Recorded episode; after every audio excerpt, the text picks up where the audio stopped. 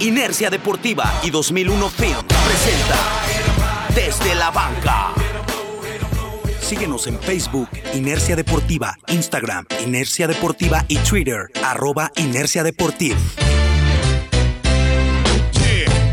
Ladies and gentlemen, broadcast live to you and yours. Hola, ¿qué tal amigos de Inercia Deportiva? Llegamos a un nuevo podcast de bueno, estas proyecciones, estos comentarios de esta temporada 2020 y llegamos ya a la última, a la última división. Vamos a empezar con la AFC Sur, pero antes saludo con mucho gusto a Toño Ramos. Toño, ¿cómo estás? Bien, Marco, ¿cómo te va? Eh, pues ya llegamos, como dices, a las últimas divisiones para analizar. Estamos a menos, casi ya una semana de que arranque la temporada regular. Jueves 10 de septiembre está arrancando de manera oficial con Kansas City recibiendo a los Houston Texans y con la sorpresa de que aparentemente sí habrá eh, un 20% de aficionados en el Arrowhead Stadium para el partido que Kansas City es uno de los equipos que sí tendrá eh, gente en los estadios para, para esta temporada. Hay otros cuatro equipos que también lo tendrán, entonces sí varía mucho de cada estado qué restricciones están teniendo para permitir o no afición en los estadios, pero para el partido inaugural sí habrá gente. Por ejemplo, ahí en este caso, y aprovechando, ¿verdad?, que traes la, la camiseta de las Panteras, ellos anunciaron que las primeras semanas no van a tener gente, ¿verdad? No, no, por, por disposición también del gobierno de Carolina del Norte no, no pueden tener ahorita gente en los estadios. Bueno, pues ahí estamos empezando y vamos de lleno entonces con los equipos de la AFC Sur. Eh, vamos a seguir, ¿te parece la misma dinámica? Empezando con el equipo que creemos que va a quedar hasta abajo, o es el que luce al menos así, sobre todo también por los movimientos que han estado haciendo en, la temporada baja, ¿no? Como es el caso de los jaguares de Jacksonville, que ya en el podcast anterior platicábamos un poquito, ¿no? Ahí este, liberan a Fournette, se deshacen pues de un corredor realmente que cuando estuvo al nivel, pues estuvieron jugando una final de conferencia con una excelente defensiva, la cual prácticamente también ya está desarmada. Y pues cosas que como que de repente no, no se entienden mucho, ¿no? Yo creo que ahí fue la salida de Nick Foles, que realmente pasó sin pena ni gloria, Fournette, que también ya deja el equipo, realmente parece que los jaguares van a estar en una reconstrucción también, no sé si sea de manera consciente o inconsciente, pero al menos así parece que está pasando en Jacksonville, ¿no, Toño? Yo ni siquiera diría que es una reconstrucción, parece que es un desmantelamiento, porque la reconstrucción apenas creo que está por iniciar. Se están deshaciendo de todos los jugadores insignia y clave que tenían de la temporada que platicábamos en el podcast anterior de 2017, que llegaron a un campeonato de conferencia que lo pierden con Nueva Inglaterra, todo ese núcleo de defensivos ya no está, ¿no? Calais Campbell, Yannick Ngakwe, que también fue canjeado hace unos días a Minnesota, lo de Jalen Ramsey, que ya también tiene un par de, temporadas que se fue a los Rams. Entonces, abiertamente Jacksonville está dando mensajes de que quieren el pick 1 del draft del 2021. Y parece que lo van a lograr, ¿no? También por ahí dejaron ir, si no mal recuerdo, AJ Bulle. Sí, se fue a los Broncos AJ Bulle en, un canje. De Jacksonville. Y pues realmente hay, hay nombres que no, pues no, traen o no son de alto impacto, ¿no? De los que llegan, por ejemplo, Chris Thompson, corredor, Cassius Marsh, un dinero defensivo, Aaron Lynch también, o sea, no, realmente no tanto, o no, no nombres que puedan hacer o aportar alguna cuestión extra en el equipo, no tanto a la unidad ofensiva como a la defensiva. Y es que aparte, Jacksonville es el equipo que más dead money tiene en toda la NFL, que son la cantidad de salarios acumulados de los jugadores que ya no están en el equipo, pero que todavía les pagas, y esa fórmula te cuenta para el tope salarial. Tienen más de 45 millones de dólares pagándole a jugadores que ya no juegan para los Jaguars y de todas formas les está comiendo tope salarial por estas malas administraciones, por haber cortado a jugadores antes de que sus contratos terminen. Entonces tiene una bomba de tiempo salarialmente también Jacksonville y lo que hicieron esta temporada baja realmente fue eh, pues a través del draft, reforzarse con, con, sus selecciones colegiales que tuvieron dos picks de primera ronda, tomaron a Kayla Bon Chason, el ala defensiva de LSU, y también a CJ Henderson, un esquinero que que pinta también para tener buenas cosas. Creían que es el mejor esquinero junto a Jalen, perdón, junto a Jeff Okuda este año. Entonces, e, es parte de esta reconstrucción que está teniendo Jacksonville. Eh, Josh Allen, el, el, pass rusher que tiene este equipo, homónimo del mariscal de campo de Búfalo, es una de las piezas importantes. El año pasado de novato tuvo 10 capturas. Se queda todavía con la veteranía de Miles Jack, el, el único linebacker y el único defensivo que permanece de ese juego de campeonato que decíamos de los Jaguars. Entonces, va a ser muy complicado porque este equipo no solamente está ya planeando a futuro, sin que antes empiece la temporada, sino que incluso yo no siento que Doug Marrone sea el entrenador en jefe ideal para llevar esta reconstrucción. Creo que desde ahí también se tienen que replantear cosas. Eso es lo que te iba yo a decir, o bueno, lo que quería yo comentar, ¿no? Que finalmente el coach Marrone es muy criticado, no, no ha sido bien aceptado incluso en Jacksonville se ve en el disgusto de los jugadores, todos los que se han querido ir, que no han querido permanecer en el equipo.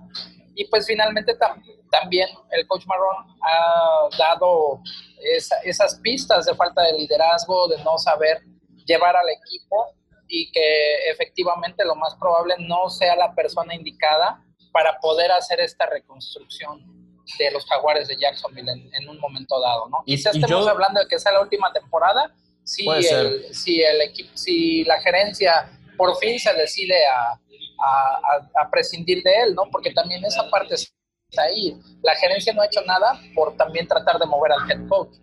Sí, totalmente. Y tampoco creo que Gardner Minshew sea la solución en la posición de mariscal de campo, ¿no? El año pasado como novato jugó un par de partidos después de la lesión de Nick Foles y fue la sensación, ¿no? Por el look que traía, por lo irreverente que era y las compañías que se acercaban a él para que fuera patrocinio de, de, su marca. Entonces, fue, fue muy curioso porque tuvo un hype muy fuerte unas, unas semanitas, no le alcanza para mí con la poca madurez que mostró, eh, lo mal que cuidaba el de las decisiones que tomaba, al final no deja de ser un mariscal de campo novato, pero no sé si sea el indicado o si la gerencia de Jacksonville piensa en que a través de él pueden construir un equipo, ¿no? Creo que al final la identidad que quiere seguir teniendo Jacksonville es una defensiva, ¿no? Es volver a construir la defensiva que tuvieron hace dos o tres años, pero va a ser complicado porque no siempre tienes la misma suerte de encontrar el talento y de amalgamar el talento y de, y de poder llegar a una final de conferencia con la defensiva tan poderosa que tuvo, ¿no? Y no solamente es no haber, no haber manejado o administrado bien el roster que tenían.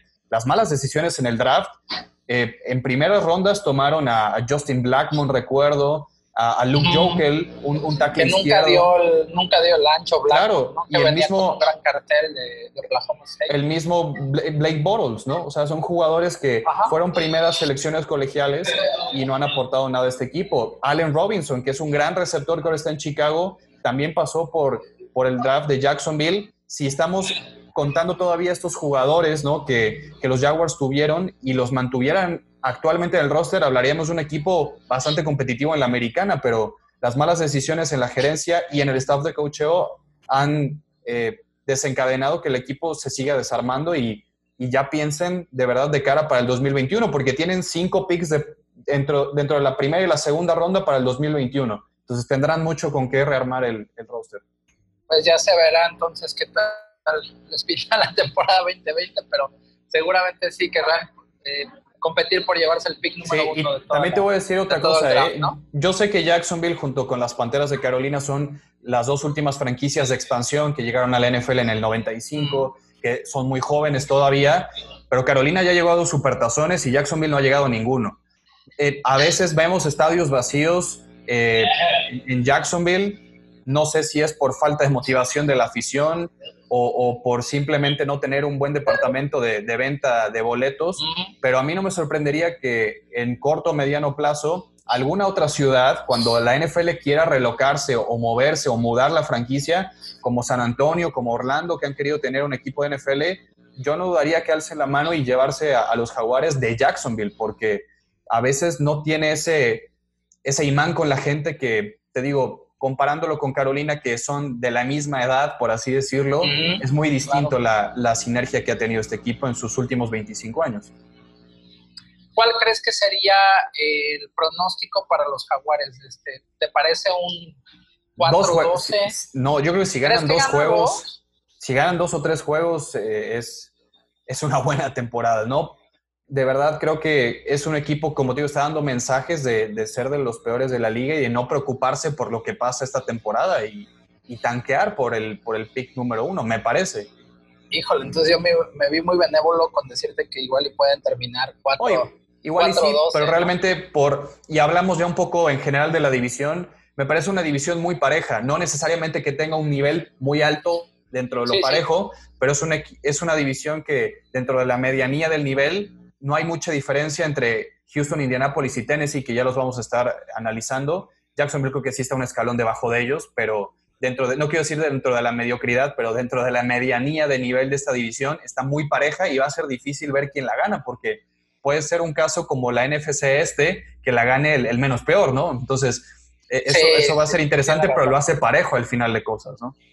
Sí, y bueno, pues ahí eh, continuamos con el segundo equipo que consideramos puede ser el, que no quede tan hasta abajo, que son los Tejanos de Houston, que bueno, en un movimiento pues por demás este, sorprendente, ¿no? Se deshacen de su mejor receptor, el mejor amigo de, de Sean Watson, de Andre Hopkins, pero bueno, digamos que pudieron eh, recomponer un poco, llevan a Brandon Cooks, también un muy buen receptor, que llega para tratar de suplir el lugar de Hopkins, y tratar de ayudarle pues a, a Deshaun Watson, que si algo yo lo digo y lo voy a seguir sosteniendo, si algo tiene Deshaun Watson es liderazgo y es ese espíritu competitivo, ¿no? O sea, veíamos a veces a Houston también con algunas eh, limitantes a la ofensiva, pero Watson asumiendo esa, ese rol de líder, haciendo la jugada grande, yendo por la yarda extra, yendo a la anotación y tratando también con esto de empujar hacia adelante al equipo, ¿no? De ahí, bueno, pues también llega eh, David Johnson, llega Randall Cobb, también vía, vía Dallas precisamente, y pues de las bajas, insisto, yo creo que la más importante fue la de, de Andre Hopkins, también en la ofensiva Carlos Hyde, que pues había sido un poco irregular, no, no fue un, corredor de primera línea como tal, y en la defensiva Yalel Adae, ¿no? También abandona de los safeties de, los Tejanos. Eso es eh, más o menos lo que pasó con ellos en esta temporada baja. Yo creo que también otra de las situaciones que tendrá que verse es el repunte que pueda tener JJ Watt en la frontal defensiva de los Tejanos, que sigue siendo, o bueno, ha sido un jugador muy dominante. En, su plenitud de facultades es imparable JJ Watt. Desafortunadamente para él en estas últimas temporadas también el tema de las lesiones ha ido mermando su rendimiento pero tiene que ser JJ Watt un referente o, debe seguir siendo un referente para la defensiva de los Tejanos. Yo, yo siento que se le pide demasiado de Sean Watson y a JJ Watt de salvar siempre el barco de este equipo y no tiene eco, no, no tiene una ayuda por parte de la gerencia. Lo que nosotros nos seguimos preguntando y nos rascamos la cabeza es qué sigue haciendo Bill O'Brien como general manager y como head coach al mismo tiempo.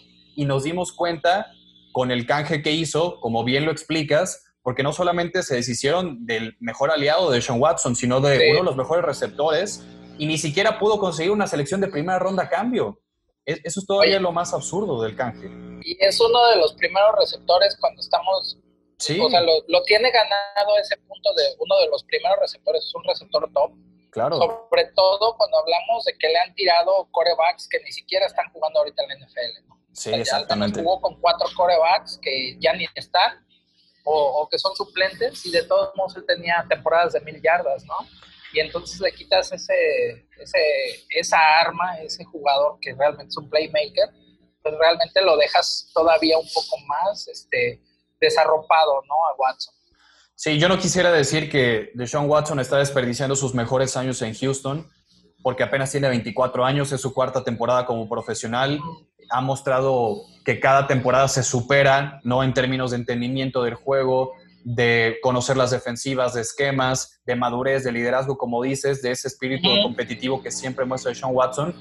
Y los receptores que ahora va a tener, aparte de Brandon Cooks y de Randall Cobb, es Will Fuller. Will Fuller es un buen receptor, pero se la pasa lesionado. Y, Brandon Cooks tampoco ha terminado las últimas temporadas por lesión. Así que estos dos jugadores que van a ser tus dos principales armas en ofensiva en la posición de receptor abierto, no sabes cuánto tiempo te vaya a durar por las constantes lesiones que han tenido. Y no es por menospreciar a David Johnson, pero no se equipara el haber dado de Andrew Hopkins por un corredor que también ha tenido sus buenas temporadas, pero que últimamente presenta también lesiones. Así que e, este camino que optó Bill Bryan por seguir de desarmar un poco la ofensiva aérea que tenía con Deshaun Watson y la gran mancuerna que hacía con DeAndre Hopkins, sí, sí es muy difícil de, explicar. La defensiva eh, creo que sí tiene una unidad bastante sólida, como te digo, para mí no solamente tiene que recaer todo en JJ Watt, tienen tres apoyadores muy buenos como Whitney Merciless, Zach Cunningham, que lo acaban de, extender, y a Bernard McKinney. Son tres jugadores que te dan mucho dinamismo en, en la posición de linebacker. La secundaria también tiene muchos jugadores que cosas por comprobar le quedan todavía en sus carreras y eso puede ser muy interesante, puede ser un factor que, motive tanto a Gary Conley como a Vernon Hargraves, dos jugadores que fueron primeras selecciones colegiales y sus equipos los desecharon y, Houston los está trayendo para darles una nueva oportunidad. Entonces, va a ser complicado. Estas, estos partidos divisionales, como lo hemos dicho, siempre son fundamentales, eh, pero creo que Houston se puede quedar corto por, por esas decisiones malas de la gerencia y específicamente de Bill O'Brien. Yo creo que está perdiendo un poco el foco O'Brien de cuál puede ser el camino de éxito de, este equipo y como te digo, espero no desperdicien los mejores años de Deshaun Watson. Sí, eh, que como yo me, yo me quedo con eso, es un tipo que desde que llegó se recuperó, desafortunadamente para él, su primera temporada tiene una lesión ahí bastante fuerte, a pesar de eso se ha recuperado y ha sido un tipo que ha ido madurando bastante bien, ha asumido un rol muy importante en Houston y ojalá y puedan construirle algo mejor. Récord de los Tejanos para este 2020, ¿te parece un 7-9, un 8-8 por ahí? Y no, yo creo que no, no llegarían a playoff. ¿O piensas que sí podrían lograrlo? Mira, con, con el nuevo formato, si llegas con 8-8 al final de la temporada, puede ser que te empieces a colar por el tercer comodín depende de tu récord de conferencia, depende de las marcas también de otros equipos, pero es lo que te da la oportunidad de expandir los playoffs, que con 8-8 te puedas meter ahí rascando este, el wildcard y poder entrar a postemporada. Todo dependerá de, cómo le van los partidos divisionales contra Tennessee, ¿no? que estaremos hablando más adelante de, este equipo, así que ellos son los que para mí van a seguir en la competencia junto con Indianapolis del, del centro divisional, pero van a ser récords así, ¿eh? Yo no creo que nadie de esta división gane 10 partidos. Desde una vez te lo, te lo digo. Ah, ok. Bueno, pues vamos con el que sigue precisamente, que son los Potros de Indianápolis, que para esta temporada llevan a Philip Rivers, que todavía tiene algo en el brazo. ¿Todavía? ¿Tú crees que todavía? Sí, yo siento que sí. Lo que pasa que le, tienen mala fe a Philip Rivers. Pero este, a mí me no me convence. es, que, es, que, es muy inconstante. Ese, ese ha sido el problema realmente, ¿no? Aunque aquí eh, definitivamente pues lo llevan para esto es una solución por así decirlo de manera inmediata ¿no? sí exacto. y que te va a durar eh, una temporada quizá dos hay que o media que, Philip Rivers tiene, 37 por ahí no también ya es un es un jugador de más de 36 años que está ya en pues la parte final de la carrera la ventaja, insisto, es que, bueno, llega con alguien que ya lo conoce, como es el caso del coach Rage, que fue su coordinador ofensivo, ¿no? Entonces, eso, eso puede ser algo bueno. Y otra situación que también es importante, la línea ofensiva que tiene Excelente, Colts, Que pues esa línea ofensiva la construyeron precisamente para Andrew Locke, porque no contaban con que Locke iba a decir que ya se retiraba la temporada pasada y que de, todos modos, como también en algún momento de, la campaña pasada lo platicamos, pues el equipo, o sea, es un equipo, se está construyendo, los Colts tiene una línea ofensiva sólida, tiene un buen este, un esquema, este, yo creo que el coach eh, Frank Reich ha encontrado la manera de, hacer un buen trabajo en los Colts. Lo que sí, pues es que no, no, no tuvieron esa figura de un quarterback como Andrew Locke, con esa capacidad, con el talento, pero pues de todos modos estuvieron ganando partidos, son Sí, 7-9, no, no, estuvo mal, para nada mal. Entonces, para, para este año, pues eh, finalmente Philip Rivers tiene muchísima experiencia y, e insisto, si, si pueden conectar con el sistema ofensivo y demás eh, y sacarle lo último que tenga, a lo mejor estemos hablando de que los Colts pueden estar metiendo a pelear bastante fuerte el centro de la división, ¿no? La, la ventaja también es que tiene una defensiva que es muy joven, Sí que tiene buen liderazgo, los, linebackers son bastante buenos. Sí, Darius Leonard pinta para ser de los mejores linebackers. Así es. Y eso le aporta mucho también, porque así descargas un poco más a la ofensiva. ¿no? O sea, si, puedes, si tienes una defensiva en la que puedes confiar para poder cerrar los partidos. ¿no? Yo, yo a Indianapolis le veo un equipo muy parejo, pero nada extraordinario, nada wow, nada que digas en una posición que trascendental puede ser un jugador. No creo que es un equipo, como te digo, parejito en todas sus líneas. Quizás no tenga un All Pro, salvo Darius Leonard, que es el único jugador que para mí destaca demasiado por el talento que tienen.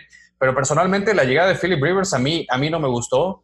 Para mí ya dio lo que tenía que dar en la NFL. Lo vimos en la temporada anterior con los Chargers. El brazo creo que ya no le da. Claro que esta experiencia y lo puedes tomar como un mariscal de campo puente para poder preparar la temporada que venga y tener una oportunidad de tomar a, Justin Fields o a Trey Lance. Trevor Lawrence se ve, se ve difícil que puedan acercarse a menos que tenga una temporada muy mala, pero realmente de reset eh, a, Philip Rivers, yo, yo prefiero a Philip Rivers. ¿no? También está por ahí Jacob Eason, el mariscal de campo novato que, que llegó de Washington en este draft, una cuarta ronda, que no creo que vaya a jugar esta temporada y tampoco creo que sea el futuro, pero Frank Reich fue coreback, ¿no? Y es un, para mí un entrenador que ha hecho muy bien las cosas, es muy disciplinado, es muy inteligente, tiene una eh, ética de trabajo fuerte en sus, en sus muchachos y ha tenido que lidiar con el retiro de Andrew Locke y lo hizo de una buena manera dándole la oportunidad a, a Brissett, ¿no?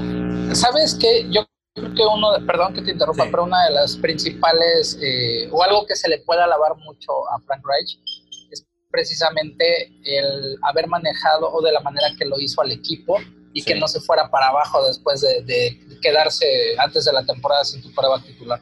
Realmente lo hizo, insisto, un equipo, este, fue un equipo competitivo, digo, casi queda en 50, por así decirlo, pero pues evidente, fue evidente la falta de love en el terreno de juego, pero no se veía un equipo desarmado o un equipo en el que los jugadores están eh, que no están contentos o que se quieren ir, etcétera, ¿no? Era, era un equipo que luchaba, que, que seguía teniendo como que esa mística, que finalmente pues les hace falta esa pieza, pero yo creo que ese, ese habla muy bien del coach, porque no es sencillo manejar una de esas, de esas situaciones. ¿no? Y también de, de, Big Baller, del general manager, más allá de la posición de coreback, que como te digo, para mí va a ser una incógnita en esta temporada, es un equipo que tiene muy bien distribuido el talento hicieron un esfuerzo por traer a DeForest Buckner, dieron una primera selección colegial a San Francisco y es un tackle defensivo que se empareja muy bien con lo que quieren hacer con Darius Leonard, porque mientras él abra los espacios, coma los gaps importantes y deje un carril de tacleo libre a Darius Leonard, esa es la fórmula de éxito que puede tener esta defensiva, ¿no? Y más allá de lo que puede ser, te digo, la posición de coreback, eh, trajeron a Jonathan Taylor, un corredor en la segunda ronda, novato, que en Wisconsin rompió todos los récords, casi todos los récords de Melvin Gordon en Wisconsin con los Badgers. En esa misma ronda también tomaron a un receptor muy completo como Michael Pittman Jr., que se va a emparejar con, con T.Y. Hilton, que por cierto ya le declaró amor eterno a Indianapolis, dice que se quiere retirar ahí. Entonces, e, es un equipo que está bien armado, con una buena línea ofensiva, con lo suficiente, no diría mucho, para poder atacar pero dependerá de qué mariscal de campo vamos a ver y qué nivel veremos, o de Rivers o del propio Brissett. Yo me atrevo a decir que Brissett termina la temporada. Quizás Rivers la inicia, no sé cuánto le vaya a rendir el brazo y la condición física a Rivers, y me parece que Jacoby Brissett puede estar terminando él la temporada. Y mucho dependerá de, de, esta defensiva, de la secundaria, que también tiene jugadores que le están dando una segunda oportunidad como Xavier Rhodes, que lo trajeron de Minnesota. Así es. Y, mantener un nivel estable en, en, la defensiva que permita al ataque un margen de maniobra para, para, llevar los partidos. Pero te digo, a mí me preocupa que confíen tanto en Philip Rivers, pero bueno, ya, ya lo veremos. Bueno, se verá. Eh, pronóstico 10, 10-6, 9-7. ¿Cómo ves? Yo, yo, también los veo en 8-8, realmente. Eh, ¿8-8? Te digo, no, bueno, no creo sí. que alguien de esta división gane 10 partidos. Tennessee en una buena racha podría hacerlo, pero adelantándome al siguiente equipo, no creo que los Titans eh, tengan la temporada que tuvieron el año pasado. No, no creo que la vayan sí. a, a, igualar. Bueno, ya ahí nos podemos ir precisamente con los Titanes, que eh, pues la temporada anterior estuvieron jugando la final de la conferencia, tuvieron contra las cuerdas a, a Kansas City. A todos casi, ¿eh? Se le, se le quitó la flojera a los jefes y en dos cuartos sí. resolvieron el partido, ¿no? O sea, le con pegaron esa, a Patriotas, le pegaron a Baltimore sí. y le estaban pegando a Kansas City. Es, es increíble Ajá, la temporada de Tennessee. Sí, Yo creo que ni el mejor aficionado de los Titans en cualquier parte del mundo se esperaría o se hubiera esperado que llegaba el equipo a la final de la conferencia. e incluso quitando a Mariota a mitad de temporada. ¿eh? O sea, fue, fue una cenicienta realmente lo que hizo Tennessee y espero que le den continuidad porque justamente lo que hicieron fue eso, darle continuidad al equipo, darle eh, pues el mérito a los jugadores que llevaron a los Titans al, campeonato de conferencia, que es extenderle a Ryan Tannehill y extenderle a Derrick Henry sus contratos. Entonces, me gusta lo que, lo que hizo Mike Bravel de darle continuidad, pero hay que ver qué ajustes van a hacer, porque los equipos ya te van a esperar. Los equipos van a saber que vas a correr con Derrick Henry, te van a llenar quizás ahora sí ya la caja con ocho jugadores en, en defensiva, y ahí es donde también la responsabilidad para Tannehill de entrar en un año completo como el titular y darle la responsabilidad completa de un año de ser titular de un equipo, es lo que quiero ver, pero sobre todo, ¿qué ajustes va a hacer Mike Bravel para no ser unidimensional en, ofensiva y que solo sea con Derrick Henry y Derrick Henry a cada rato? Pues la, clave es esa, ¿no? Finalmente va a ser este Derrick Henry el, el que lleve el peso de la ofensiva, definitivamente aunque bueno, pues también eh, yo creo que es importante el voto de confianza que, como bien lo dices, que han dado con Hill. Yo pienso que sí es un quarterback que puede jugar completamente una temporada. Y ahí viene el, reto, o sea, porque dependerá mucho, yo creo que Tennessee, de lo que pueda hacer a través de los esquemas, o sea, de la, ahora sí que de la creatividad a la ofensiva que tengan en formaciones, en los paquetes, etcétera, la manera utilizan a Henry. O sea, Henry es una locomotora, ¿no? es un tipo que es imposible taclearlo al, primer contacto, pero como dices, si van a empezar a meter tanta gente a la caja para parar la carrera, ¿qué más va a hacer Tennessee? Para ahí, tiene que salir, tiene que salir AJ Brown, que para mí es un receptor que se va a consolidar esta temporada como uno de los mejores receptores emergentes y jóvenes de la NFL después de un año de novato sensacional, que curiosamente en el draft había dos receptores de, Mississippi, AJ Brown y DK Metcalf. Y AJ Brown tuvo mejor temporada que DK Metcalf. Entonces, Brown creo que está un poquito devaluado, pero es un jugador que me mostró muchísimas cosas en playoff, fue importantísimo para la ofensiva, fue el mejor aliado de, de Ryan Tannehill en el juego aéreo. También una ala cerrada como John Smith, que que ha mostrado bastantes pasos hacia adelante en, su evolución como ala cerrada, eh, un tipo muy fuerte y muy atlético y que se mueva así para la posición, ayuda muchísimo. Pero te digo, yo no quiero ver a Tennessee nada más seguir corriendo la pelota, porque eso quizás ya no les dé para volver a, tener un camino largo en postemporada. Ni, si, ni siquiera pensar en que regresen a la conferencia, al campeonato de conferencia americana. Yo, yo sí me mantengo un poco a la expectativa de, ok, ya tienes esa responsabilidad de haber estado en la final de conferencia, ahora continúa con ese trabajo bueno. Ese es el gran reto que tiene Mike Bravel. No dudo que no tenga el plantel para hacerlo porque su defensiva eh, es, es, Mike Bravel cuando jugaba, ¿no? Es agresiva, es dura, es violenta, es disciplinada y creo que se transmite eso. Eh, esa precisamente es una de las claves también, Toño. Eh, la defensiva de los Titanes perdió varios, varios elementos que estuvieron en la campaña anterior que tenía pues esa, que, logró hacer esa cohesión, esa mística, ¿no? O sea, también si pierdes algunas de las piezas importantes de esa defensiva, pues evidentemente el nivel puede que, que tenga mucha variación. Yo también eh, coincido contigo. Lo, Tennessee lo que tuvo realmente fue un gran cierre de temporada. Tannehill agarró muy buen nivel. Sí. Y, y también Henry finalmente explotó como no se había hecho. O sea, él no había tenido ese tipo de, no había mostrado ese tipo de nivel corriendo la bola, también con, obviamente con, la ayuda que tenía por parte de la línea ofensiva, pero a lo que voy es que se convirtió en un equipo muy peligroso porque se embaló, o sea, llegó en el mejor punto al final de la temporada, así llegó a playoffs y estuvieron en la antesala del Super Bowl, ¿no? Pero bueno, pues ahora empezando, como dices, con, con Hill, desde la semana número uno, con Henry, que también pues pueden algún momento sufrir alguna lesión y entonces cómo se va a modificar el equipo. O sea, son todas esas variables con las que se va a presentar ahora Tennessee para la temporada 2020. ¿Cuál crees que vaya a ser la, el pronóstico? ¿Igual 10-6? ¿E-, ¿Ellos sí ganan 10? No, yo creo que repiten 9-7 probablemente. Y, te digo, creo que va a ser una, una división que se define en los últimos partidos de la temporada entre, entre Houston y los Titans yo veo la división Indianapolis también va a pelear bastante, pero por el tema que te digo de Rivers no, no creo que le vaya a alcanzar para meterse a playoff. va a ser muy cortita la diferencia entre los equipos que, que, vayan a entrar. Yo de esta división solamente veo uno pasando a playoff, que es el campeón. No creo que de aquí salga un comodín. Y eso te digo, la responsabilidad que tiene hoy Tennessee de darle continuidad al proyecto y de ya saber que los rivales te van a esperar con un plan de contingencia por lo que tú sabes que haces bien, eso va a ser lo que le dé un reto a la joven carrera todavía de Mike Bravel como entrenador y, y trate de reinventar un poquito el equipo, porque así como que digas muchos refuerzos, no tuvo este equipo de, de Tennessee, ¿eh? todo el dinero se fue en la agencia libre para retener tanto a Henry como a Ryan Tannehill, así que ahí va a ser interesante, es bueno que se mantenga el núcleo de jugadores, pero para no quedarte corto o para innovar o hacer algo distinto, creo que necesitaban un poquito de, empujón por ahí, trajeron a un, a un corner en, en el draft y así empezaron a, a moverse las piezas para, para este 2020, pero yo, yo no espero incluso que, que estén en playoff, eh. cuidado, porque en una de esas Tennessee podría quedarse fuera de postemporada. Yo, yo así lo veo. Bueno, pues ahí tendremos en cuenta ese, ese comentario. ¿Qué te parece? Bueno, terminamos ya con la AFC, ahora hacemos el salto a la NFC, al sur de la NFC tristemente vamos a empezar con las Con Atlanta.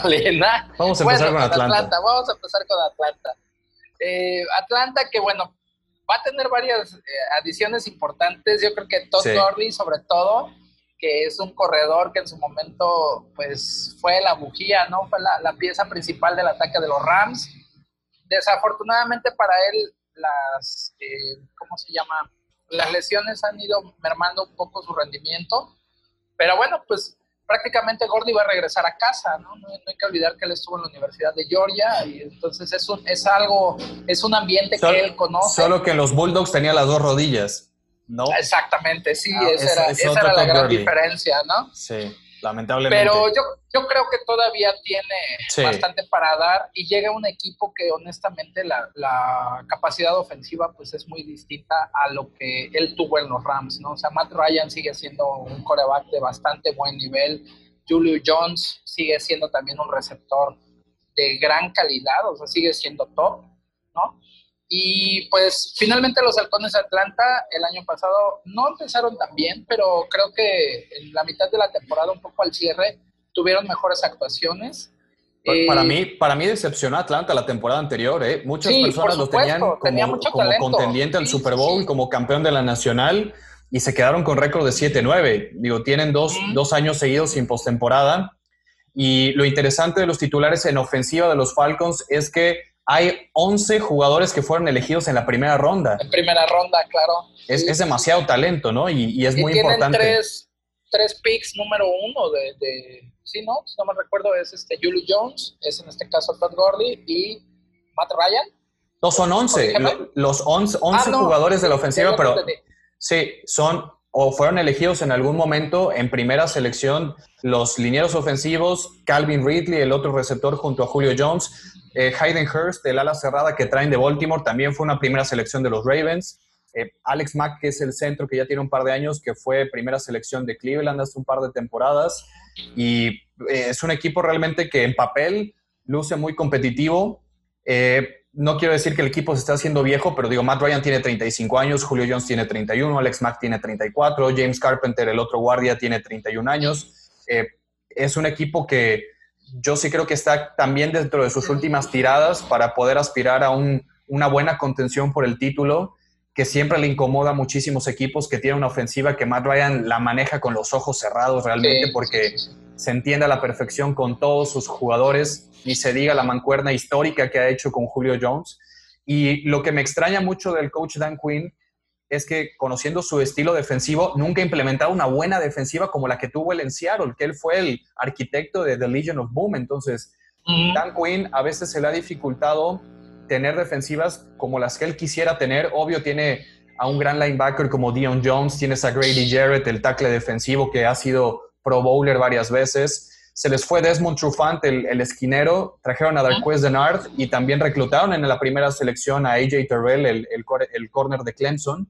Así que están haciendo sus movimientos, traen a Dante Fowler también en la, en la agencia libre para apoyar al, al pass rush que, que tiene Grady Jarrett. Entonces, no sé si, si sea la mejor defensiva, pero creo que esquemáticamente ya tenemos que ver algo de Dan Quinn y, tener un estilo, porque no hemos visto mucho de los mecanismos que él tenía en, en Seattle para defender. Obviamente el personal no es el que tenía en Seattle, pero creo que sí se queda un poquito a deber en, en esa faceta defensiva que también domina Dan Quinn.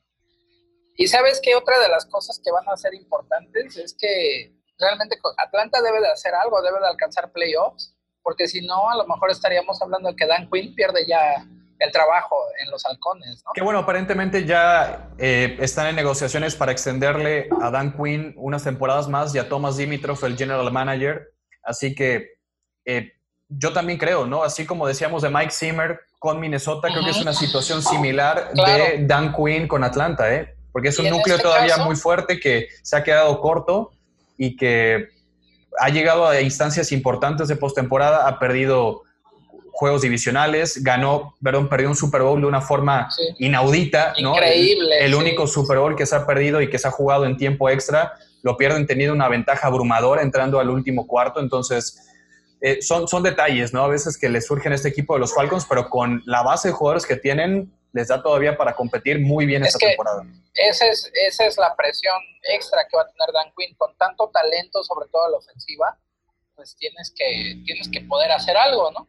Y otra cosa que también va a ser clave precisamente con los halcones es la línea ofensiva que tienen. Sigue siendo una línea de muy buen nivel. Sí. Matt Ryan no se puede o no se va a poder quejar de, de que no lo están protegiendo. Claro. Lo mismo Gordy no puede quejarse que no le abran los espacios ¿no? para que pueda correr la pelota.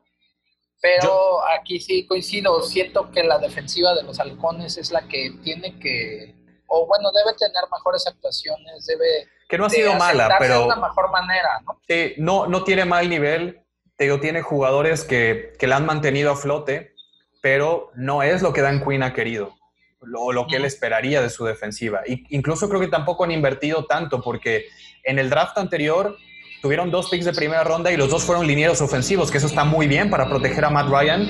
Pero yo no quiero decir que hayan descuidado la defensiva, pero a veces no tienes un talento como el de Dion Jones, en donde parecía que iban a seguir esa tendencia en el draft para, para seguir reclutando defensivos del corte de Dion Jones. Así que por ahí creo que su defensiva podría jugar todavía ligeramente mejor, pero claramente el estilo, la, escuela, el pedigrí que tiene este equipo es por Matt Ryan y Julio Jones y esa mancuerna sigue muy vigente, muy vigente. Así es. Y, sin duda, eh, Gordy va a ser una excelente adición siempre y cuando esté sano. Ojalá esté sano. Eh, Ojalá, de Pronóstico, ¿crees 9-7 o 8-8 o les alcanzará 10-6 a los halcones? No, yo creo que 8-8 para Atlanta, porque tienes a Tampa Bay hoy este año que en papel va a ser el segundo lugar de la división. Que se, va a cerrar mucho esta, esta división, ¿eh, Toño?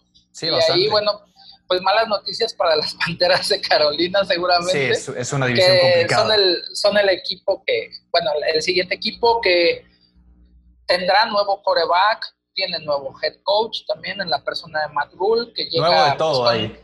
Sí, con un, con un muy buen cartel de la, del colegial, ¿no? Es, es alguien que revive, por ejemplo, a Baylor, que era un equipo que había perdido el rumbo y que en dos temporadas lo vuelve a poner a punto, ¿no? Con estas eh, ofensivas, este, con sus no-huddle offense, con ese estilo vertiginoso y con, muy, con mucha explosividad. Eh, es un tipo, Matt Rule, que tiene, yo creo que un buen futuro en la NFL. Esperemos que para, para el caso de las Panteras así sea, que pueda establecer su cultura, que pueda establecer su filosofía y que lleve por un buen camino a este, a este equipo. Va a haber coreback nuevo, que seguramente va a ser Terry Bridgewater. Sí. Que es este, ahí pues una de las, de las principales eh, pues diríamos, de estos movimientos después de que Cam Newton, pues finalmente es, liberado del equipo y que se veía venir, ¿no? También en otros podcasts ya habíamos comentado un poco esta situación. Al llegar un nuevo head coach es hablar de una, de una renovación completa, ¿no? Y eso es el, el mensaje que también la organización de las Panteras, es decir, la gerencia, etcétera, eso es lo que querían, ¿no? Tener ya una renovación, también, bueno, pues se va Luke Kuechly por cuestiones de, ya de, lesiones, ¿no? Decide retirarse, que también es una baja muy sensible.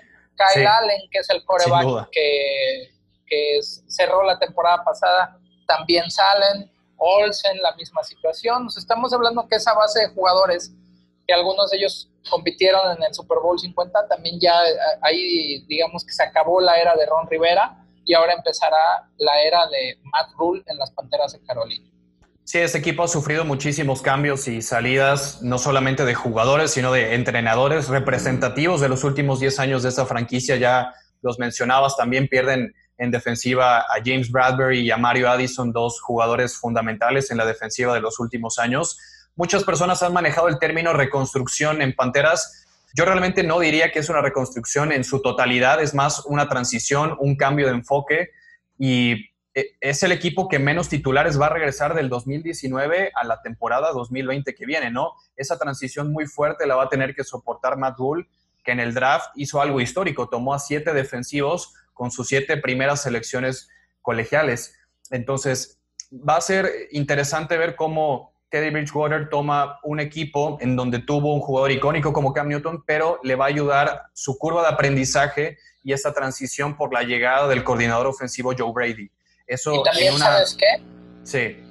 Perdón que te, que te interrumpa, pero algo que va a ser clave y que seguramente le va a hacer un poco más fácil la vida a Teddy Bridgewater pues es su jugador emblema ahora, ¿no? Christian McCaffrey, que es el que realmente es, es justamente va a llevar la, pues, el estandarte de la ofensiva. Es justamente lo que yo iba, ¿no? muchas muchas personas he escuchado que dicen Carolina está en reconstrucción. Si Carolina realmente estuviera en reconstrucción, no hubiera firmado a Teddy Bridgewater, no hubiera extendido los 60 millones de dólares a Christian McCaffrey. Tan sencillo como eso. Hubieran dado mensajes como los de Jacksonville, ¿saben qué? Me deshago de Fournette, voy a conseguir picks colegiales, voy a empezar a pensar, voy a empezar a pensar en el futuro y, tratar de, de, tener capital de draft para la temporada que viene. Por eso es que tanto David Tepper como Marty Herney y Matt Rule dentro del equipo no sienten que esto es realmente una reconstrucción eh, porque están invirtiendo bastante fuerte. Trajeron a Robbie Anderson también en eh, uno de los receptores más importantes que había en la agencia libre. Y te digo, esta ofensiva yo creo que va a dar bastante de qué hablar. No sé cuántos partidos vaya a ganar Carolina, como lo he mencionado, porque tiene una defensiva que no tiene experiencia, que no ha tenido mucho recorrido. Pero en, en ofensiva realmente, si tú me dices que la mitad de los equipos de la NFL quisieran tener a McCaffrey, DJ Moore, Robbie Anderson y Curtis Samuel, te la puedo comprar, ¿eh? Sobre todo, como te digo, en una ofensiva manejada por Teddy, que conoce el sistema de Joe Brady porque estuvieron juntos en, en Nueva Orleans. Joe Brady, eh, antes de estar con LSU y hacer esta maquinaria colegial con Joe Burrow, estuvo con Sean Payton. Entonces, esta ofensiva de Carolina se va a parecer mucho a la de los Santos de Nueva Orleans por los esquemas que Joe Brady maneja. Escuela, ¿no? Y la escuela también que, que tiene y la experiencia de, de Teddy Bridgewater en estos esquemas. Entonces, Creo que en defensiva y en general, Carolina va a extrañar más a Luke Kuechly que a Cam Newton, ¿no? Y, lo digo con muchísimo respeto porque Cam los últimos dos años no había estado sano y esa anticipación, la preparación, la inteligencia, cómo comunicaba Luke Kuechly a sus compañeros, no la encuentras en, muchos jugadores, ¿no? Muchos decían, oye, ¿por qué Carolina tomó a, Derrick Brown en la primera selección, el tackle defensivo de Auburn, y no fue por Isaiah Simmons, el linebacker de Clemson? Para suplir a Luke Kuechly. Bueno, es que Luke Kuechly para mí es irreemplazable en estos días, ¿no? No, y aparte no tan rápido una persona como él. ¿no? O sea, claro. Este Kuechly son, jugaba mucho mejor interior. Y son apoyadores diferentes. en la defensiva. Sí, entonces creo que esta base que está construyendo Matt Rule, sobre todo en, en reformar la defensiva, ahí sí podríamos ocupar la palabra reconstrucción. En la ofensiva no creo. Creo que la ofensiva va a poner muchos puntos va a dar mucho de qué hablar, va a ser muy dinámica, muy, muy, muy rápida, pero la defensiva, claro, necesitas de, la experiencia, de la veteranía de muchos jugadores, de tener ese colmillo, de saber jugar en la división y sobre todo el perímetro, ¿no? Los esquineros que van a tener que enfrentarse dos veces a Michael Thomas, a Mike Evans, a Chris Godwin, a Julio Jones, a Calvin Ridley, a Tom Brady, a Matt Ryan y a Drew Brees va a ser bastante complicado para un núcleo de esquineros que no tiene experiencia, ¿no? Son, son jóvenes como Dante Jackson, como Eli Apple, que está teniendo su tercera oportunidad en la NFL después de no haber cuajado ni en Gigantes ni en Nueva Orleans. Eh, hay un jugador en, lo particular que creo que va a cambiar esquemáticamente bastante esta defensiva de Panteras, que es el novato Jeremy Chin. Es un safety eh, polivalente que puede jugar también como linebacker extra y por las capacidades de cobertura que tiene Jeremy Chin, eh, puede cubrir a las cerradas, puede cubrir receptores, puede bajar a la línea de golpeo a taclear corredores. Entonces, es muy completo y esto te brinda mucha versatilidad de no tener que jugar permanentemente con tres linebackers. Creo que Carolina también se va a adaptar a las condiciones de hoy en día en la NFL, que las ofensivas te salen con cuatro receptores y una a la cerrada, o tres receptores y dos cerrados, y, no sabes a veces cómo emparejar defensivamente eso. Creo que jugadores como Jeremy Chin, como Fitzpatrick, de estos safeties que hemos hablado, que pueden convertirse en linebacker en algún paquete, le va a servir mucho a no extrañar tanto a Luke Kuechly, pero claramente es un equipo, es un jugador que, que va a contar con, una ausencia enorme que, no la vas a reemplazar tan rápido. Es, un proceso difícil y, largo el que va a tener Matt Rule, pero creo que las piezas para iniciarlo eh, están, están bien colocadas todavía. Pronóstico, Toño, 8-8, ¿te parece? O Hombre, ojalá. Me encantaría, me encantaría que, que fuera 8-8. Creo que ese es el escenario más positivo. El calendario no es tan complicado de Carolina, sinceramente. Creo que si este equipo juega mejor de las expectativas que muchas personas tienen, podría alcanzar 8-8. Yo, siendo realista, los veo ganando seis partidos. Y, y, ver cómo se desempeña esta temporada. Como te digo, tienen la ventaja. Que no, estaría mal ganar seis partidos. No, para nada. Digo, ganaron cinco la, la campaña anterior, ¿no? y más estar en una transición como lo van a estar. Y en una división tan complicada. seis, sí, claro. Y bueno, pues pasamos al, al siguiente eh, miembro de este, vamos a ir este, pues con lo que también ha hecho mucho ruido en, esta temporada baja, los Bucaneros de Tampa Bay, que pues una de sus principales eh, atracciones para, para, el equipo de, Florida es sin duda la llegada de Tom Brady. Y pues Brady jaló a Gronkowski, ¿no? Nada más. las, dos, las dos adiciones más importantes. Eh, como ya lo mencionas, tienen gran cuerpo de receptores. Yo creo que Brady todavía tiene eh, pues una, un par de temporadas quizá más para dar, a pesar de que es un tipo que tiene 40 y, 42, 43 años, ¿no? si no mal recuerdo. Y que, pues bueno, ya también ahora mucha gente dice que están casi, casi está apuntándose para el supertazón, ¿no? Yo creo que... con calma. No, no, no se pueden echar así las, las campanas al vuelo. Sin duda va a ser una ofensiva bastante peligrosa, muy espectacular. Eh, con mucha profundidad, tendrán que aprovechar toda la, experiencia de Brady, pero yo creo que aquí uno de los temas principales será la cuestión de la línea ofensiva, ¿no? O sea, realmente deberán tener una línea ofensiva que esté al nivel para poder proteger a un coreback de 43 años. Por ahí empezando. Sí, la llegada de Brady claramente eleva las expectativas de Tampa Bay para esta temporada, con un coach bastante ofensivo y que trabaja bien con corebacks como Bruce Arians y herramientas de sobra. Mike Evans, Chris Godwin, tres buenos alas cerradas, porque no solamente es Gronkowski, es OJ Howard y Cameron Braid. Tienen a corredores que no sé exactamente quién vaya a ser el titular o vayan a utilizar un comité, porque está Ronald Jones, está LeSean McCoy. Dicen que quieren a Leonard Fournette, entonces no se sabe exactamente quién va a ser el titular corriendo la pelota para Tampa. Y yo creo que este equipo antes de la llegada de Brady y de Gronkowski ya era bueno y estaba subiendo un nivel de manera rápida. Tiene excelentes jugadores en ambos lados del balón.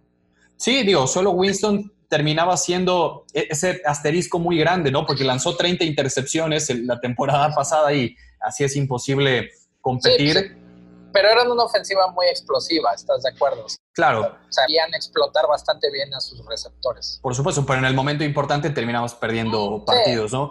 En papel... El espectáculo sí daba. Bueno, sí, sí, sí. Y también para... Lo que busca ahora es que ganes partidos, ¿no? Claro, como te digo, en papel Tampa luce como un equipo de playoff, eso no lo podemos negar. Probablemente va a romper la sequía. Hay que recordar que este equipo tiene 12 años sin estar en playoff. Y por ahí llegó el 12 a tratar de romper ese número. Entonces, eh, yo de ahí a ponerlos como candidatos para jugar el Supertazón, como tú dices, hay que tomarlo con, mucha mesura, porque primero tienen que ganarle la división a Nueva Orleans y luego hablamos de, si son candidatos o no. Eh, yo los veo por ahí de la ronda divisional en postemporada, me parece que sí pueden alcanzar esos niveles, pero después crúzate con Seattle, con Dallas, con Green Bay, con Minnesota, con San Francisco no sé si Tampa esté a nivel de proyecto de estos cinco buenos equipos de la Nacional para realmente decir, oh, es un equipo de, de supertazón. Creo que se tiene que, llevar con mucha tranquilidad. Lo bueno es que es un equipo, aparte de que tiene talento y que se reforzó muy bien, eh, está muy bien coachado, ¿no? Todd Bowles es un gran coordinador defensivo. Eh, quizás en la secundaria no hay mucho renombre, pero los esquineros y safeties que tiene este equipo saben jugar y se han acomodado muy bien al sistema de Todd Bowles, pero el frente defensivo sí es muy bueno. Yo me atrevo a decir que Tampa puede ser de los equipos con mejor front seven de toda la NFL, porque eh, tienes a Ndamu Kongsu, está Vita Bea, tienes a Shaq Barrett, que fue el que tuvo más capturas la temporada anterior, está Jason Pierre-Paul y dos linebackers que son una máquina de tacleos como Lavonta David y Devin White. Entonces, la defensiva de Tampa, todos hablamos de Gronkowski, de Brady, de Mike Evans y lo que va a hacer el ataque. La defensiva de Tampa es muy agresiva, muy, muy rápida también. Yo creo que ahí la defensiva de Tampa, eh, sí, o sea, luce completa, pero debe ser más consistente. Sí, por supuesto, coincido. Tiene que ser consistente para realmente poder ayudar a que la ofensiva haga, haga, esa parte y sacar los juegos, ¿no? Porque si es de destellos nada más, o a veces, o sea, igual eh, sales y das un juegazo, permites pocos puntos, pocas yardas, etcétera, pero en el siguiente te se, te, se te va de las manos el control, ¿no? Y te hacen muchos puntos o te atacan por todos lados, etcétera yo creo que más bien es que la defensiva en Tampa encuentra esa consistencia para realmente poder ayudar a la ofensiva también, a Tom Brady, y tratar de ganar la mayor eh, cantidad de juegos posibles, ¿no? Sí, yo creo que las dos unidades sí se van a compaginar bastante bien. Muchas personas todavía dudan de qué nivel, qué eh, condición física, sobre todo, vamos a ver de Tom Brady. Y me parece que pues va a llegar un sistema no es que él tenga que volver a aprender un, sistema de juego, porque las cosas con Brady creo que en su cabeza van mucho más lento y las comprende mejor que millones de personas a, hablar, de fútbol americano. Entonces, no creo que por ahí vaya el tema de Brady o que le vaya a costar, pero a Tom siempre le ha costado a veces arrancar las temporadas, va de, va de menos a más, ¿no? Y quizás ahí las cosas se vayan a llenar de presión, la gente eh, no, no encuentre resultados rápido de Tampa pero me parece que los Bucaneros sí pueden estar ganando 9, 10 partidos esta temporada. Romperlas, romper la sequía, te digo, de 12 años. Ahora, de, jugar el Super Bowl en su casa y ser el primer equipo en jugar un Supertazón en su propio estadio, lo veo bastante lejos, pero ah. una vez estando en playoff, ya veremos qué, qué sucede. Pero el equipo en papel luce bastante competitivo. Como te digo, primero tiene que sortear a Nueva Orleans. Esa va a ser la primera prueba. 9-7 entonces lo dejamos. Sí. ¿Crees? 9, 7, 10, 10, Yo sí podría ver a Tampa ganando 10 partidos. Va. Pasamos al último equipo de, esta, de la división sur de la NFC, que son los Santos de Nueva Orleans. Nuevamente suena la campana, suena la alarma para eh, Drew Brees. Última llamada, probablemente para él de poder acceder nuevamente a un Super Bowl. Sigue teniendo, pues, un equipo bastante completo, algo que también hemos platicado desde la temporada pasada, Toño. La defensiva de Nueva Orleans finalmente se convirtió en lo, en lo que querían, ¿no? Una defensiva que más allá de nombres, de nombres fuera de, jugadores que hicieran la jugada grande, que respondieran en el momento adecuado y que tuvieran luchando a su equipo siempre, ¿no? Que eso es, algo que siempre le fallaba. Es una defensiva súper oportuna. Muy poderosa, ajá que siempre hace una intercepción, un fumble en el momento indicado y, le dejas abrir un, un, palmo muy corto de terreno y, te despedaza. Entonces, eso, eso sí generó la defensiva. Sí, y eso es lo que a veces le había faltado a, a Nueva Orleans, ¿no? Ahora la situación con Nueva Orleans, bueno, ya los hemos visto cómo explotan ofensivamente la capacidad, este, haciendo puntos, recorriendo el campo una y otra vez, ¿no? Todas las variantes que tiene Sean Payton, la manera en que también Drew Brees maneja la ofensiva, que es espectacular, o sea, que sigue siendo un tipo que igual con los ojos cerrados puede estar ejecutando las jugadas, pero que en playoffs de repente viene ese, ese se desinflan, ¿no? Pierden ese punch, eh, parece que se acaban un poco a veces los esquemas, las ideas o los planteamientos. Ahí se si les eh, bueno, al menos con Minnesota el año pasado lo que se vio, ¿no? Minnesota supo hacer, trabajar muy bien el scout, o sea, como prepararon ellos defensivamente su juego, los tuvieron contra las cuerdas y Nueva Orleans ya no supo qué hacer, o sea, no, no tuvo capacidad de respuesta y en ese momento se les fue el partido, ¿no? Y eso es algo que quizá tengan que mejorar para esta para este 2020 si quieren aspirar a algo más. El tema es si Sean Payton va a mejorar porque muchas veces creemos que las curvas de desarrollo de los jugadores son las más marcadas y las más importantes, pero creo que también hay que empezar a, cuestionar si Sean Payton ya llegó a un tope como entrenador, que es de los mejores que ha habido en los últimos años, pero yo no sé si todas esas derrotas que ha tenido en postemporada, muchas de ellas hayan sido justamente porque Sean Payton no manejaba muy bien eh, el planteamiento de los partidos. Digo, del el, chiste parece de Nueva Orleans es no enfrentarse a Minnesota en playoff. No creo que si, si libran eso, van a tener buena suerte en postemporada, ¿no? Pero es un equipo sumamente balanceado, constante, que lleva siete apariciones en postemporada en las últimas 13 temporadas. Es un porcentaje altísimo y en los últimos tres años ha estado en postemporada de manera consecutiva. Entonces, sí, sí me parece que ahí Sean Payton en postemporada tendrá que corregir muchas cosas y tendrá que ser autocrítico y decir qué no estoy haciendo yo para poner a los jugadores en una mejor posición para ganar, ¿no? Porque Digo, Drew Brees sigue estando bastante vigente, salvo la lesión que tuvo la temporada anterior. Cuando regresa, retoma un nivel fantástico. Tiene buenos jugadores a su alrededor, como Michael Thomas, trajeron a Emmanuel Sanders, Alvin Camara, que ha estado ahorita supuestamente en venta. Es lo curioso, ¿no? Que parece que hay una disputa contractual entre Nueva Orleans y Camara. Todo parece indicar que se va a quedar Alvin Camara, pero Nueva Orleans por ahí eh, como que trató de, seducir a algunos equipos a ver si le daban una primera selección por Camara y cosa que no va a pasar.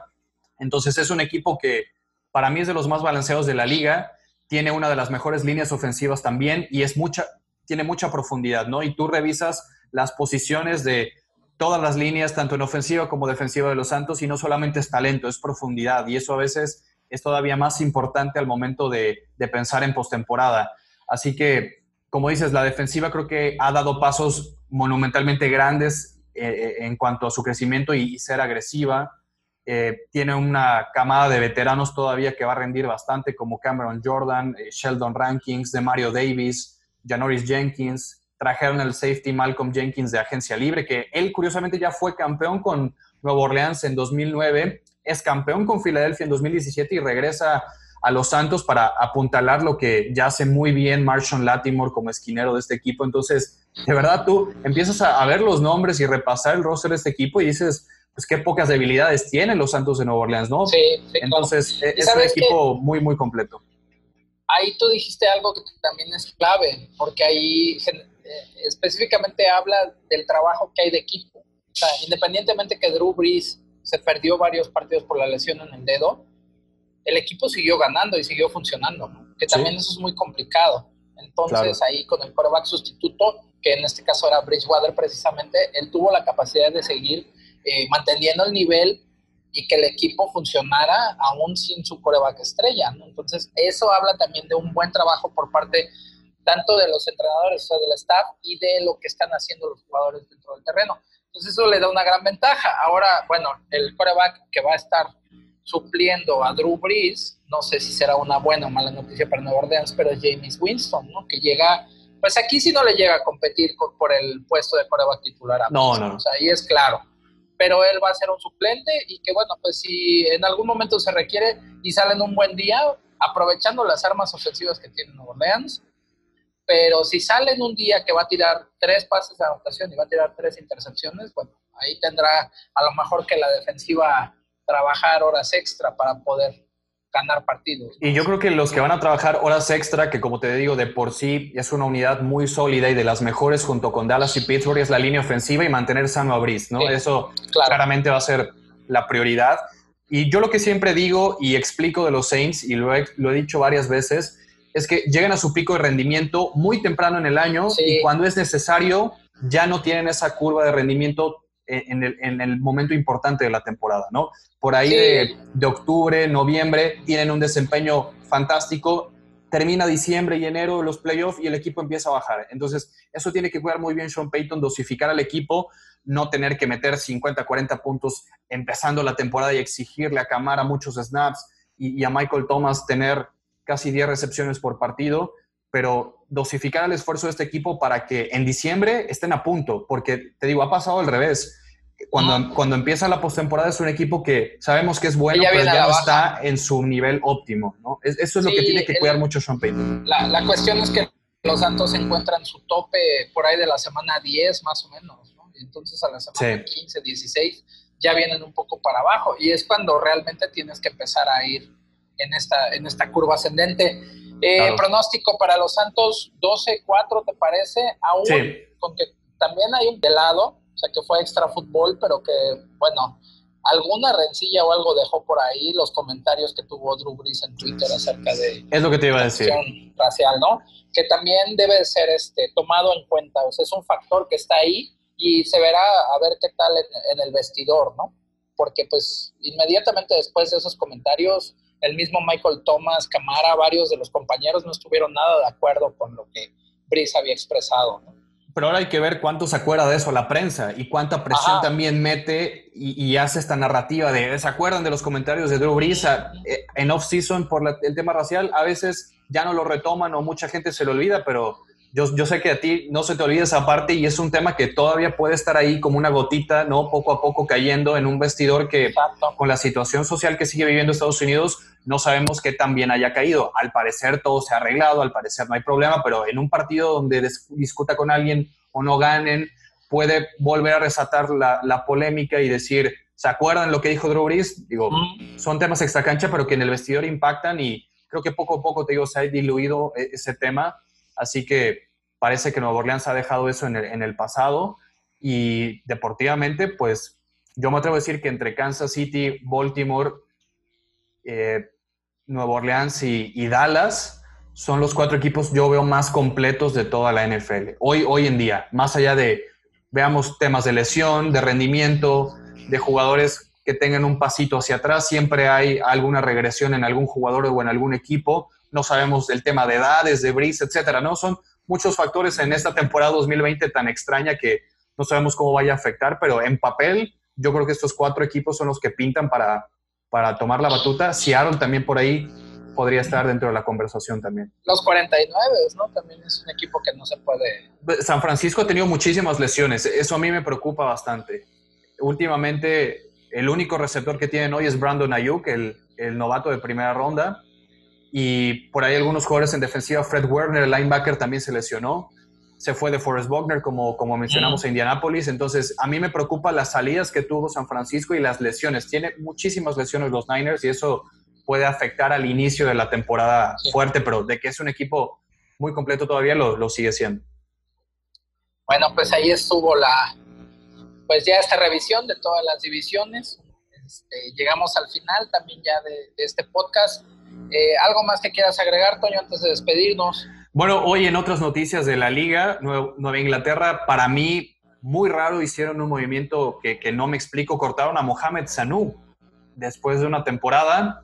Hay que recordar que Patriotas hizo un trade por Atlanta el año pasado, dieron una selección de segunda ronda por Sanu y hoy lo están cortando en un cuerpo de receptores muy eh, cortito que tiene Cam Newton en, Nueva Inglaterra. E, e, ese tema por ahí está muy extraño, libera 6 millones de dólares, parece que van por Fournette o por Jadevion Clowney, e, es lo que se especula, pero se me hace muy raro descuidarte tanto en una posición corta y limitada para tener dinero y poder contratar en otras posiciones, así que e, Está, está, curioso este caso de Mohamed Sanu, de que se estén desprendiendo los Patriotas de él, porque era un receptor que junto con Edelman iba a alzar el, nivel esperado que la gente quiere ver de, Cam Newton, aunque sea en Nueva Inglaterra esta temporada yo creo que en este momento le vendría yo creo que mejor Clowny, ¿no? Que incluso este, traer a El, el, tema es que también en corredores, Sonny Michel está lesionado, trajeron a Lamar Miller, eh, por ahí sigue Rex Burhead, eh, Damien Harris, pero yo sí, yo sí apostaría más por Clowny, ¿no? Para que esa defensiva siga, siga siendo fuerte. Pero bueno. Sí, que fue la que más pérdidas tuvo. descuidar la posición de receptor abierto en una temporada sin tantos receptores está difícil de explicar lo que, lo que hizo Belichick, ¿no? Pues tendrá que a, ver de qué manera lo, lo, soluciona. Digo, finalmente, si algo tienen esa experiencia y si algo sabe hacer el, staff de Belichick es explotar al máximo las capacidades de los jugadores, ¿no?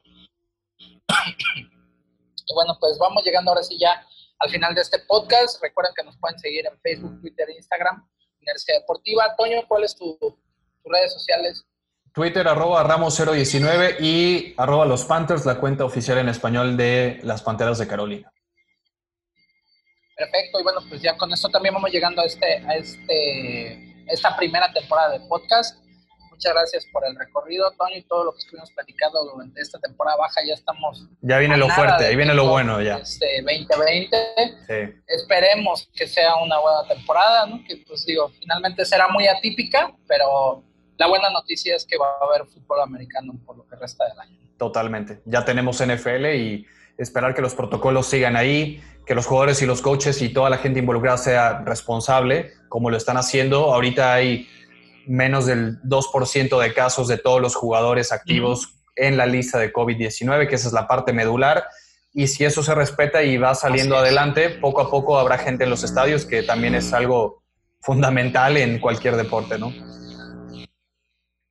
Sí, esa, eh, yo, yo sigo insistiendo ya para finalizar, que quiero ver, tengo mucha curiosidad de saber qué es lo que va a hacer todo el equipo de, de mercadotecnia y todo de, la NFL, ¿no? De qué manera van a hacer esa, esa transición a la digital, cómo van a, a, revertir un poco esta situación, ¿no? Porque digo, finalmente el que no haya gente en el estadio, pues genera pérdidas, ¿no? Lo sabemos, la gente de Las Vegas que tiene estadio nuevo, la gente de los Rams que también tienen estadio nuevo, pues que esperaban, ¿no? Que empiece a recuperarse esa inversión. Digo, finalmente esta situación les voltea todo eso, pero estoy seguro que la NFL va a preparar algo bastante interesante para tratar de revertir esto, ¿no? Pues ya veremos el, jueves 10 de septiembre qué, qué pasa con el partido inaugural entre Kansas City y Houston, que como te digo, el Arrowhead sí va a tener por ahí de 12 mil aficionados en, en, el estadio. Eso también será interesante ver, ¿no? quizá eso haga que poco a poco más eh, equipos y, bueno, las ciudades, ¿no? Puedan empezar a decidir que sí haya al menos una, un porcentaje ¿no?